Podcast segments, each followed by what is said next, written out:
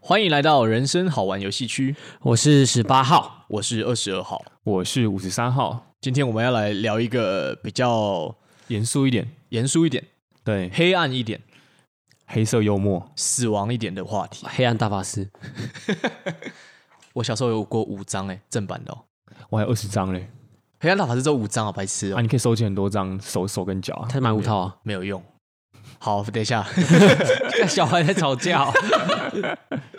贝卡斯。好烂哦，快点啊！好，今天呢，我们要聊一个主题叫做纪念死神，哦，非常的有没有很帅？中 二，对， 帮我点播一首吴克群的《吴克群的什么？不屑纪念》，为什么要聊这个呢？是九保带人的死神吗？什么九宝？呃，对啊，因为漫画也真的是需要纪念一下，因为以前他曾经在我国小国中的时候是还蛮好看的，对啊，死火海三本柱，对，所以现在不好看了。没有，现在已经完结了，完结了，对啊哦，我以为他还在连载。没有没有，它完结很久了就。是好，这个我不懂，完所以我不想要参与你们的话题。好，结，完结发现不值得纪念那但是今天二十二号早上呢，是看了一本十八号借给我的书哦，叫做《灵性的自我开战》，哦，作者是杰德·麦肯纳。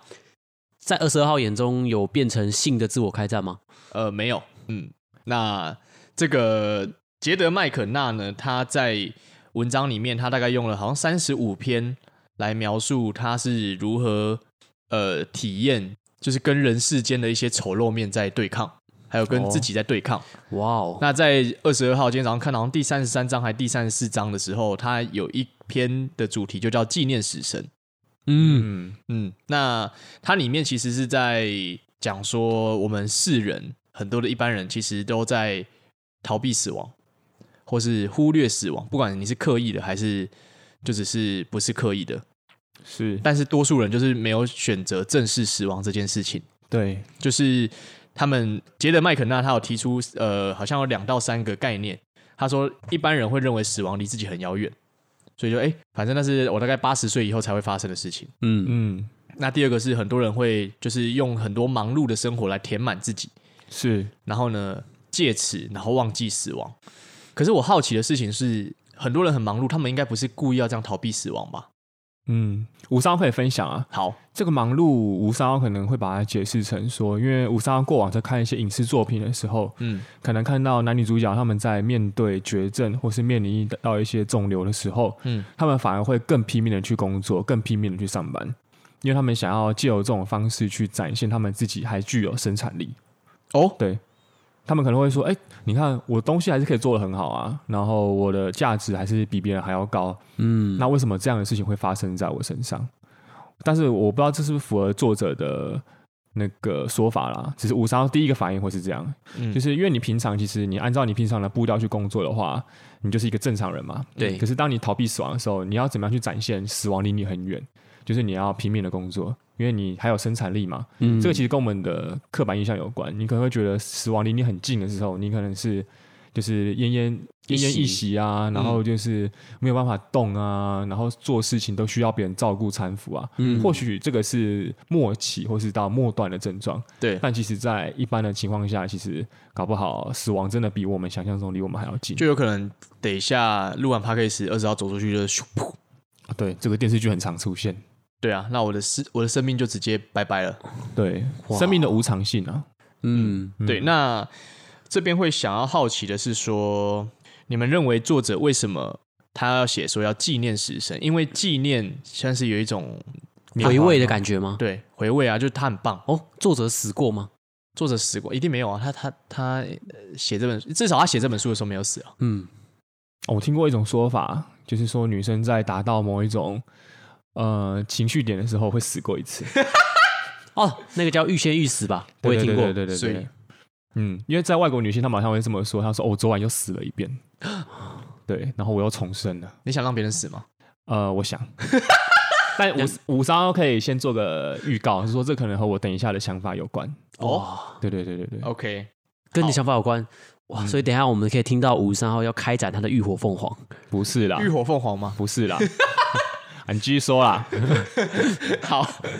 呃，想先问一下两位，你们认为作者为什么说要纪念死神？因为通常纪念通常是忌讳呃纪念可能过去我们的爱人啊，嗯，那纪念我们的一些宠物啊，是就是我们爱心爱的。可是纪念死神，它是一个对一般人来说认知应该是一个很冲突的概念吧？对，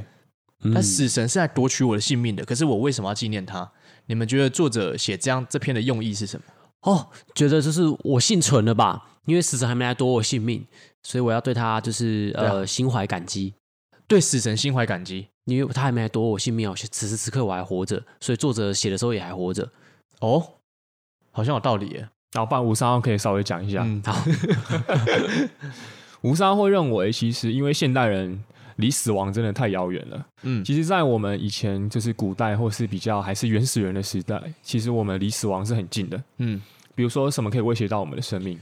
大自然长毛象，哦，可以哦。对，长毛象也可以，狮子、豹，还有一些猎，呃，可能或者是一些疾病。嗯所以，其实以前的人他们会有一些，他们会去信奉大自然，或者是有信奉一些神明。嗯所以嗯那是因为他们离死亡真的很近。嗯，对，那其实当然有也有一些不符合智慧，比如说会血祭啊，或者要奉献什么未成年少男少女那些，嗯就是那个先不在这次的谈话内容当中。嗯，但其实现代人其实相比以往的人来说的话，真的安全太多了。对，对，因为其实人人类其实应该是在一个刚出生的时候是死亡率最高的呃一个物种，嗯对吧？对，因为我们过往生物当中都有读到嘛，就是如果你出生的，比如说像鱼，它们出生的数量越大，那它们幸存的几率就高。存活率越高。对，嗯但是像一些，比如说像是哺乳类，它们、嗯它们可能就是出生的可能只有一胎一个，可是它们有可能会被，比如说脐带绕颈而死，嗯或者生下来的时候营养不足，或者它马上就被那种豹叼走，嗯死亡率是很高的。嗯对，那人类其实现在已经发展出一个社会跟国家出来之后，基本上小朋友没有意外的话，就可以很安全的长大。对，真的，对，那五十三号想要表达的是说，在过往看到一些电影跟电视作品的时候，会发现其实人类为什么会需要去纪念死神这件事情，或者说要正正视死亡这件事情，是因为它能够凸显生命的可贵，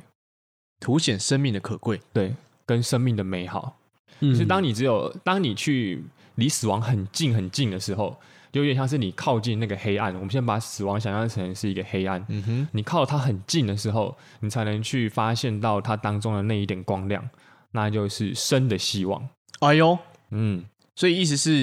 因为我们现在的文明都很安全，对，所以呢，呃，大部分人因为很安全，所以其实根本不会想要死亡这件事情。对。那对于生命的那个珍视程度，是否也跟着下降了？嗯，我觉得是诶、对，比如说像，其实生命真的很无常啊。像其实前阵子新闻当中，常常会看到，呃，一个男大生跟女大生可能打工下班，或者是或者他们在一起送外送，嗯结果就被一个酒驾的人从后面完全无预警的撞飞碾过去。哇，嗯这个我然后直接每年都在看，嗯对，每年都有这样的新闻发生。对，那其实生命是很脆弱的，其实死死亡真的离我们很近，嗯只是说我们的科技跟我们的社会让让我们以为它其实离我们很远。嗯，那其实相比之下，其实现代人可能对于生命的那种珍视程度也就比较少了一些。哦，所以按照五三号呃说法，感觉是作者会写这个是要让我们正视死亡。其实纪念死神就是所谓的正视死亡。对，那当我们正视死亡的时候呢，我们可能对现在生命中觉得一些很无趣，或是总是在抱怨的事情，会有不同的看法吗？对，你会去对尊重生命。比如说，你看到一个人，他可以活到六十几岁，毫毫无病痛，你可能会觉得尊敬他。嗯像我们一般人会觉得说没什么、啊，就这样啊，不会特别去思考啦。说实话，嗯但假如说你今天是一个会尊重生命的人，你可能会想到说他后面是有多少的社会资源，跟他的家人是给了他多大的资源去抚养他长大成人。嗯哼，嗯，对，吴三奥的想法是这样。嗯，那这样有直接好像有回答到那个二十二号第二个想问的问题，就是一般人不正视死亡的原因，就是你的社会还有国家现在变得比较安全还有安定安全安定，嗯然后医疗也都变得很 OK。嗯可是虽然环境让我们这样子，但是其实我们的心理还是可以选择去正视死亡吧。可以，我吴三奥认为可以。那你们嗯觉得，如果我们、虽然我们现在活在一个很安全的情况下，嗯，不容易死掉，就是我们是过马路小心一点什么之类的，是那你们觉得，就即便我们在这个比较安全的情况下，我们刻意选择正视死亡，也就是纪念死神，你觉得对我们的好处，除了像刚刚的对生命可以比较有可贵之外，嗯尊重啊，嗯嗯，比较珍惜之外，你们觉得还有什么好处？十八号想回答这个问题，我想要顺便探讨一个概念呢，好，晚点再绕回来。哦好，OK，就是因为前阵子我们不是有发一些呃给粉丝提问嘛，对，哎哦呦，然后粉嗯丝们就问比较多的一题，重复性最高的叫做“活着的理由是什么对，没错，这个真的蛮高的。”。我觉得我们可以先来哦，嗯可以转转来探讨一下这个问题，就是活着的理由是什么？嗯，我觉得还不错。那你对们、啊你们有想要先分享你们的自己的吗？好因为每个人的理由应该都不太一样。好，嗯嗯，不然吴三号先好了，好因为吴三号那个时候也负责回复了这个现实动态，嗯，那就是先抛砖引玉一下，哎呦，对对对对对，然后等下两位号码再补充行，或再分享自己的意见。可以，吴三号在现实 动态分享的回复呢，其实就是说，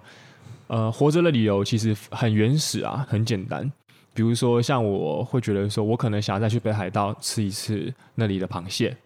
或者嗯我想要、所以对，或者我想要跟大学同学再聚首，然后呢去回味一下当初我们约定好，然后并埋藏的那一个时光胶囊。哦，这个我有参与在其中，对对对，两位都有，没错，对对对，嗯或者我想要再去看一次，呃，我们母校如今的地餐是什么样的样子？嗯，对，那这些东西其实对五十三号来说就是活着的理由，就反倒不是说什么要成家立业，或者我要取得社会上的成功，嗯或者我要赚大钱，嗯因为对于五十三号来说，这些并不以支支持我活下去。反而是这种生活当中一些细碎的东西，听起来那些生活当中细碎的东西是你真正喜欢的对对对对对，哦，这样感觉有点像那个《灵魂急转弯》里面那一个嗯，二十二号，哦，对，他就是二十二号，对，你当初取这个不就是为了他吗？哦，对对对，没错，啊对，就是因为他好像我记得他说他只是喜欢那个枫叶落下来，嗯看着那个枫叶落下来的感觉而已。是嗯，哦，所以是不是有点像那种感觉。对，就是如果说活着的理由，比如说你可能下一秒也可以选择就是死亡或自我了断你的生命，但一定有什么细碎的东西是让你觉得说啊，不然再多活一下好了。可是你有没有发现，我自己觉得啊，二十号自己觉得，嗯好像很多人看不到这个你所谓的细碎的东西。我觉得他们看的比较远，只是我觉得他们看得远的同时，好像也比较模糊一点。嗯哦，因为无伤可能看得比较近一点，所以我会看得稍微清楚一些。你们觉得看得比较远，算不算是在一种不诚实的面对自己？我十八号觉得有可能是另外一个，因为其实人都是活在被恐惧制约的生物嘛，所以他们就会恐慌，说我如果不想着未来，我如果不想着之后要怎么安排，然后我如果不呃怎么样怎么样的话，那我未来会不会就没有办法活得更好或干嘛的？所以他们没有办法去回来看到现在或看到当下这样子，嗯，嗯，认同。所以就一直看想着未来。有有可能的、然后那回到刚刚五十三号的体验是，他很多时候是会回到当下，比如说像二十二号讲的，或者是看那个枫叶落下，啊或者是各种各式各样的体验。嗯对，嗯对啊，那个很重要。二十号也蛮认同的。嗯，呃那二十号直接先分享好了。好啊，好，就是是因为二十二号大概在呃去年以前，其实是有点像是活得浑浑噩噩，哦，就怎是么说，有点像是呃，我知道刚刚说的，好像在追求一种别人的这个活着的理由嘛，嗯好像在在追求一种别人不知不觉赋予在我身上的理由。是，对，有点像是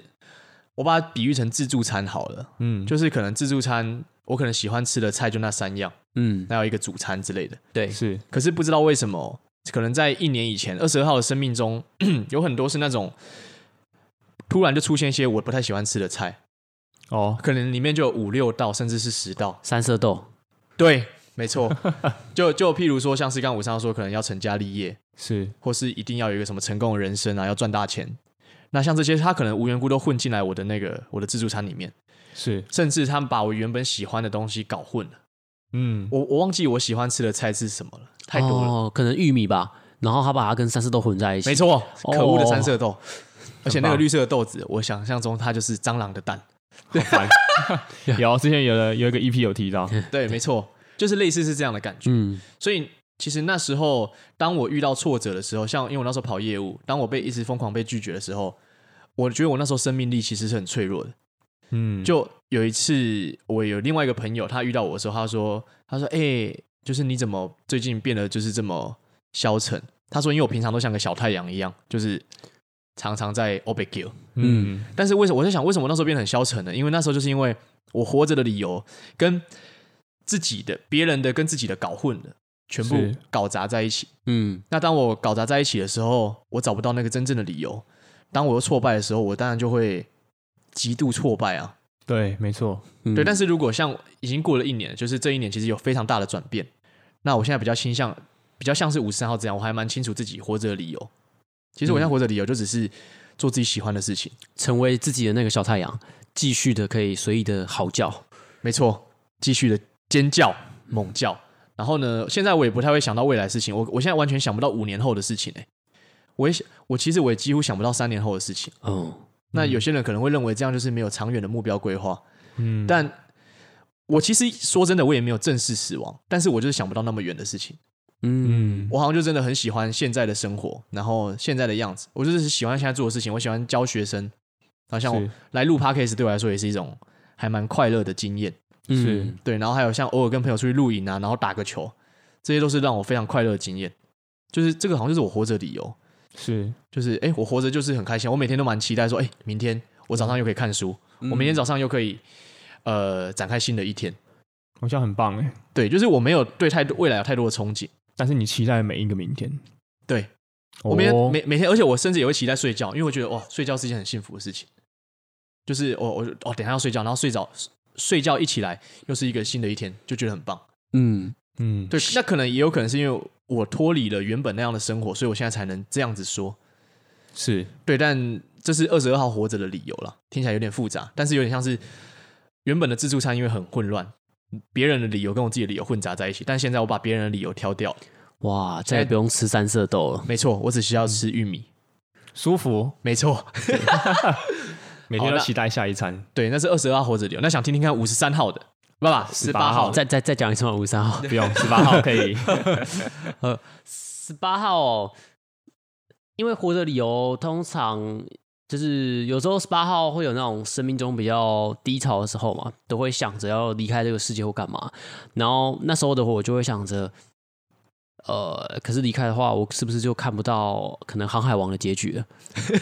很棒，所以或者是未来会推出很多新的动画啊、甚至是好像我是一个动画宅一样。嗯，对，但是有时候我会想知道，我二十年后我还是台湾人吗？哦，哦，你不这也不不觉得错很啊好奇这个问题吗？这个还不错，对啊真，的嗯，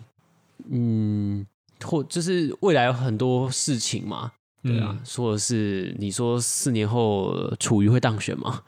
哎，对不对？你要见证那个历史性要的一刻，见证那个历你史、要活到那时候啊那是很兴奋的一件事情。所以那如果讲简单一点，就是哎，诶明年的我，后年的我，在你身边的伴侣是谁？嗯你的生活会不会有什么样的改变？嗯因为你其实去想，比如说，假设我想象自己回到呃二十二岁大学毕业那一年，我也没有办法想象到我现在生活原来是这样子，嗯，然后我真的的伴侣又是怎么样的人，对，然后这一切一切的体验，其实生命是一个不可知的东西，但它不也可会预蛮，期，对啊，不可预期，但它也会蛮好玩的。嗯，所以我觉得活着的理由就是看看之后会发生什么事情，然后会有一个好奇心吧，好像少那些体验会很可惜的一个感觉。对，嗯就是单纯因为你你你觉得活着蛮好玩的这样嘛，嗯，对啊，就是虽然有时候你会也会有那种你不知道到底还要可以干嘛，嗯，或者是我现在卡在这边要干嘛？那如果就接受自己就卡在那里那个状态，你就继续卡下去，生命就是会发生一些其他事情。我觉得这个好像也是二十二号活着的理由的一个原因呢，就是不可预期性，嗯，就是会有点期待说，哎，接下来会发生什么事情，对，就对这样还蛮好玩的，嗯，嗯。确实蛮不错的。好，那这是简单来说活着的理由。然后回到刚刚二十二号要讨论的一般人就是不正视死亡的原因吧。对，不正视死亡的原因哦。二十二号不正视死亡的原因是什么？因为你刚刚自己说你没有去想过，就是你比较不会正视死亡。你对觉得虽然你会活在当下，对，但是我没有去正视死亡。嗯，我我自己的话，我想一下哦，我觉得好像只是没有想到、欸，就像是呃，没如果没有人跟我说这个世界上，比如说那边放着一个椅子，嗯，就是我就不会刻意去想到说，哦，那边有一个椅子，哦，我只是没有刻意去想这件事情。但它确实存在在那边。对，没错。了解，可是我觉得一般人，我一直说一般人好像在区区隔开来。可是我好了，可是我我事实真的认为是这样，多数人应该是过着没有自己很没有很喜欢的日子，和生活。那我觉得他们好像也比较像像是这个这个作者杰德麦肯纳说的，利用忙碌吗？而且这个忙碌也不是自己喜欢的忙碌来填补，对来填补这个时间感，嗯然后嗯一直不断的期待，不是说期待未来不好，而是他们把所有的寄托都放在未来。是，不然五三号可以先分享一下自己可能过往当中离死亡比较近的经验。好，然可后因以，为刚刚其实刚刚二十号有说到说，哎，死亡，当你正式死亡的时候，你可以带来怎么样的收获嘛？和那好五处，嗯嗯，对吴三号就分享一下自己的生命经验。好，就吴三号先简述一下，其实自己过往当中在二十二岁以前，就是一个很健康的小男孩。小男孩吗？大 男孩。对，那那那个时候其实做什么健康检查或什么的话，什么身体年龄就十八岁啊，然后也没有任何的问题。对再加上我视力我也没有近视，对，然后基本上就反正就无无病无痛啊。嗯，健康的人，对我可以很自信的说，我是一个健康的人。嗯但就在二十二岁收到兵役，然后去做体检的那个时刻。就是这个世界有了一点不同的变化，哼，哦，那就是吴三号被通知说是免疫，对，那所以原因是心律不整。嗯，哇，对，那其实五三号当下是蛮错愕的，因为其实对五三号来说，当兵并当不兵是一个梦想，对，真的啊真的，因为我会觉得说，因为以前都听长辈说，当兵之后才会变得是男人，蜕变，而且吴三号一点都不害怕当兵，因为觉得说再怎么超，反正我在球队也超过了嘛，嗯我就完全没在怕的那一种。嗯那那时候被通知之后，我就啊，所以我身体是有个什么重大残缺，嗯，所以才因为我听身旁朋友一定要什么近视要超过一千度，体重要超过一百公斤，或者你要就那种很夸张的，对，你要很夸张的，你才不用才能当兵免。疫，对对，所以当下我会觉得说，所以我的身体到底出了什么问题？对，这个就是一个前言。嗯嗯，那反正后来就是因为心律不整的原因，所以吴三号每隔一年就要去做一次心脏的检查。嗯，那在去年的时候，医生那时候发现说我的心脏好像有一点不对劲，嗯，那初步推测是心肌梗塞。哦，对等一下，这个是跟小鬼那个有点像的吗？对，呃，有点不太一样，但不太是一样它会导致的后果有可能就是，比如说像有可能会是主动脉剥离，哦，对嗯就很无缘无故的，这一秒你还在讲话，或者你还在走路，对下一秒就直接掰就了，啪就倒地上，然后就走了。嗯嗯，对，而且那那阵的新闻其实很多，小鬼啊，还有一些什么男模啊，嗯，还有一些艺人，就是他们可能都是因为什么主动脉剥落，对然后就直接死掉了。对，所以那时候吴三号其实那时候要去做进一步的精密检测，就所谓的二十四小时心脏的监控。嗯，对。那那个时候其实吴三号不得不去思考生命的意义到底是什么，嗯哼，因为那个时候其实吴三号跟家人那时候也很难过。嗯因为其实就医生说这个的话，你如果你确定是了的话，那你很有可能就是你以后很有可能随时都会突然发作，然后就离开了。嗯，对，吴三号那个时候反而有一个机会去想说，哎，我还有什么事情是想做的？那是算是一种正式死亡的经验的吗？是因为那时候哦我觉得死亡离我很近，嗯而且那时候有时候不不晓得是不是心理作用，有时候半夜心脏会开始 抽痛，然后抽痛的时候就是你全身都没办法动，嗯，然后你就是心脏在抽痛，等到你意识很清楚，然后你也没办法讲话，嗯就你会、呃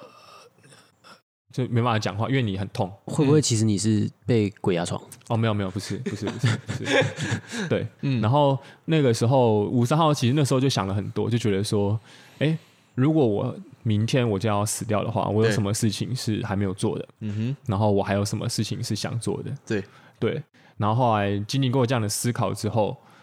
我觉得这我觉得这是一个帮助、欸。当你正式死亡之后，你会发现，其实你生命当中有很多不必要的东西，像你现在上的这个班，你嗯，做了这些工作是你喜欢的，那可是里面的主管呢？跟对于你整个人生的帮助是什么？或者你拿的这份薪水，是你真的有迫切需要的吗哼，？是，其实吴三号过往一直听到有些朋友会说出类似的言论，是可能会说：“哦，很羡慕你耶，就是可能呃家里面不需要急着你要这份钱啊或什么的，然后所以你可以怎么样怎么样。嗯但其实吴三号也不是说是一个富有的家庭，嗯但是吴三号想说的是。明明你们也家里也不缺你那份收入啊，因为你们在读大学以前，其实都是父母养你们的。哦那你们为什么会觉得说说的好像像他现在这份工作，他把那个有点像那个责任，嫁祸给了对对他的家人？对，就是我说不对啊，你们明明也过得很好的生活啊，然后就是五三在五三看来啊，那个就是一个借口，嗯，就这是这是一种不不不愿正视自己哇生命的一种借口吧，感觉有些脸对在五十三号的脑海里面飘过、哎，好像也飘到十八号的脑海里了。我希望 希望我们可以听到这一集、人啊。家是共同朋友嘛，我不 确定，不确定，不确定。对哦，OK，OK 就是会觉得说你真的有这么厉害，已经就是哈，所以家里面下面有你这份收入，整个家庭就会垮了嘛。嗯，对，所以其实有时候这只是一种栽赃嫁祸。对，那在那个瞬间，五三号就是得到了一些收获，都得到了一些什么，没有办法具体的言明出来，对但是却影响到了像现在五三号会开始去做一些自己真正喜欢做的事情，是，像是录 podcast，、嗯还哼，有就是真的去只为自己喜欢的事情付出时间跟努力，对而不是为了得到别人的肯定，或是那一份可能十五万的薪水，然后就把我可能十二个小时都栽在里面了。对，对，嗯，我认为这个蛮蛮蛮重要的欸。那对我觉得刚刚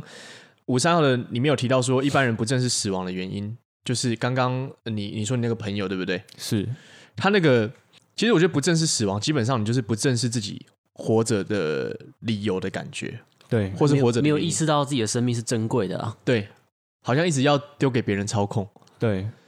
就但说没办法、啊，我身不由己啊，这对由不得我啊。但其实这个世界上真的没有那么多身不由己吧？嗯，吴三号是这么也也这么觉得，我觉得没有那么啊，但是我还是相信有观众听到这边，一定是你们自己过得太爽，怎样怎样怎样怎 样。但是其实真的，呃，听到这边，如果你有不爽的观众，你平心而论的思考，我相信会有身不由己，但是不可能全部都是身不由己。对，我觉得不爽很好啊，他们要去想想怎么让自己爽。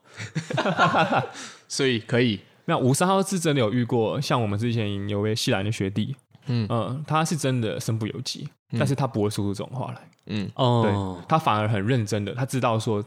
他必须要去工作，他必须要帮助这个家庭支撑下去，但反而越是这种人，他不会讲出这种有点像是不负责任的话，对，他反而不会去怪说他的父母怎么样，他就说没有，这是我要做的，他有一个稳定的目标啊，他不对会突然就卡在那个状态，然后又说啊我没有办法、啊，对，就对是那对种生命力很弱的感觉。对，其实生命力是很坚韧的。嗯嗯，我知道在，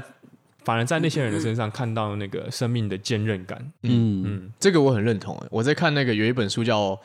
活着的意义》吧，好像是一位在那个集中营幸存的一个作者，是他说他也是在那个就是完全没任没有任何希望的那种营区里面的集中营里面，对不对？是他可以看到人性非常坚韧、非常光辉的那一面。嗯，是，就其实，在那种情况下，还是有人是有那种极强的活着的意意志力跟意义，嗯存在着。是，在那种情况下都可以。那我们在这种一般的社会情况下，嗯，你他妈还有什么好说嘴的？真的，对，啊， 对啊，没错，嗯那我觉得刚刚五十三号分享的这个濒死，算是一种濒死经验吧，对啦，算是正式死亡的经验，我认为蛮好的。嗯，就是我觉得有点到正式死亡的那个好处。对， s p a 我分享另外一个观点好了。好，有时候会去想啊，就是嗯，其实我们到了真的长大之后，才会开始要要自己去负责，说想着我要干嘛。嗯因为很多人的童年都是学校要告诉你回家就是做作业，嗯，然后为了什么要准备考试，对，你的所有要做的事情都是被规划好的。嗯哼，我可能啊，可能这样父母不多吧，他会譬如说他回到家问你说，哎，你想先干嘛？那你就去，就是让你自己有选择权，然后嗯对开始要去自己创造自己的一个规划是什么。对嗯就是那样的一个嗯机会可能会比较少，所以对从小到大的教育导致，也许很多人长大之后开始要他自己去想自己要干嘛，他也许会赶快想一个，然后就把自己填满，嗯，然后或者是嗯在他迷惘发现自己。这个东西没有那么满意，或者是他生活其实已经卡在那里的时候，他也不知道要怎么样再去开启下一个创造力，或者是他自己要去做什么的一嗯个目标出来。他他是不是困在自己的那个习惯里，就是那个生命给他的习惯里面？对，有有可能是，就是因为其实我们东方的教育比较偏就是这样子。对，对对，我觉得是，嗯但是其实我不认为这是一个永久的呃困境或是一个习惯。嗯，嗯既然叫习惯，我就我认为他这个习惯就是叫做可以改变的吧。嗯，我我觉得只要学会思考，然后你就是慢下来的检验自己的人生，检验就是做到这一切，到底起嘞冲啥小？嗯哎、慢下来很重要啊。对啊，对对啊，啊，而且呼应到主题，其实有时候嗯正视到死亡也是帮助自己一个转变的契机。对，慢下来，嗯对，十八号刚刚在听那个五十三号分享他类似那种呃最接近死亡的经验嘛，十八号来分享一个好了，因为十八号刚出社会都是在做类似工作上要喝很多的咖啡，嗯，对啊，就是可能要挑选咖啡豆啊，或者要研发干嘛的，所以而且十八是一个很不耐咖啡因的人，嗯嗯，哦就是可能我用咖啡因我喝个两口吧，我就开始心悸， 哇，不夸张，真的在玩命。对，但是我那份工作，我一天要喝的咖啡量是非常非常的多，有时候，然后那一阵在持续了七八个月吧，每天都是咖啡因过量的生活。我那时候生活就是，呃我可能星期一到星期五晚上下班之后，我都会瘫软在沙发上。而且嗯你那时候是不是都睡不着？就是晚上哦，对对对对，就是我就我很累哦，但我睡不着，然后到半夜四点终于睡着了，隔天早上八点起来要上班，一般人会觉得说我睡得那么少会很哀怨或干嘛，嗯嗯，我张开眼睛精神又挺好的去上班，哇，好可 怕、就是这样的循环。然后因为那时候我自己也沉迷在那样的一个呃咖啡专业的一个探索，所以我六日我会去咖啡馆喝咖啡，嗯，只是比较少，嗯，然后就是这样持续到大概第七个月的时候，有一天我去上班的路上，那时候我我搭电梯下楼，走出门发现不太对劲，干心脏超痛，干蛋，然后我已经有点快晕倒的感觉，可是我还想着、诶那天还蛮重要，我还想去上班，我就拦了一辆计程车叫他载我去，然后我路上就觉得说，干，我是不是要叫他载我去医院，我是不是要叫他载我去医院，我后来觉得没好像还好，我就撑着去上班，那时候就是有一种。然后我下一秒意识不知道会不会消失的那种感觉，但我想烧说生命既然我在计程车上，我如果没讲话，他也会把我载去医院，所以我就很放心的 到了公司。十八号在那一秒想了很多事情。真的，这是跑没有，马但灯是吗那？是很长，就是其实是几分钟啊，哦或甚至，OK，OK，有十几分钟，那是就就真的很痛，痛到你真的连话都讲不太出来。嗯然后就是那时候就会想着，哇，我真的要有必要这样子一直去勉强自己，或是要，因为我很想要很快的学会一些咖啡专业，因为那时候进去的工作职位是跟教育训练相关的，嗯所以就会觉得说，都是在那个部门里面，你应该要赶快把那个专业训练起来。可是真的有必要那么快吗？嗯，是不是？是可以慢下来？是，然后很多事情就是没有必要这么的赶，所以我刚刚会蛮认同二十二号说，你有时候生命要慢下来，才会知道自己要的是什么。对，包括最近疫情，其实是八号自己呃很多的工作节奏都不用那么的快，你就会慢下来，开始去想我到底还能做什么，或是想要做什么。嗯，就自己真正是想要做什么。对对对对对对，嗯，对，那我觉得最后回呼应这个主题，就是其实慢下来是一件很重要的事情。是然后呢，我认为正式死亡呢，其实就可以让自己慢下来，嗯重新思考一次。可是其实说真的，一般人不会不太会去正式死亡啊。嗯，它是一个强烈的手段。对，但作者有提供几个建议，哦，哦，他说你可以去躺在铁轨上面看书，认真，或者是你可以试着这个好像不是纪念死神，是会被死神纪念然。后被台中火车站下礼拜就开始有人躺在那边看书了。对。可是这作者他，我觉得他写的文笔，他是笔触是很认真的。呃，哦我我推荐你去吉吉火车站了，那边有废弃的铁轨。对对对对，对，然后或者是你可以坐在二十层楼高的高楼旁边看着风景，然后让脚悬空。但有点可哦怕欸。我觉得这个比较可行一点，因为你躺在铁轨可能会违反铁路法。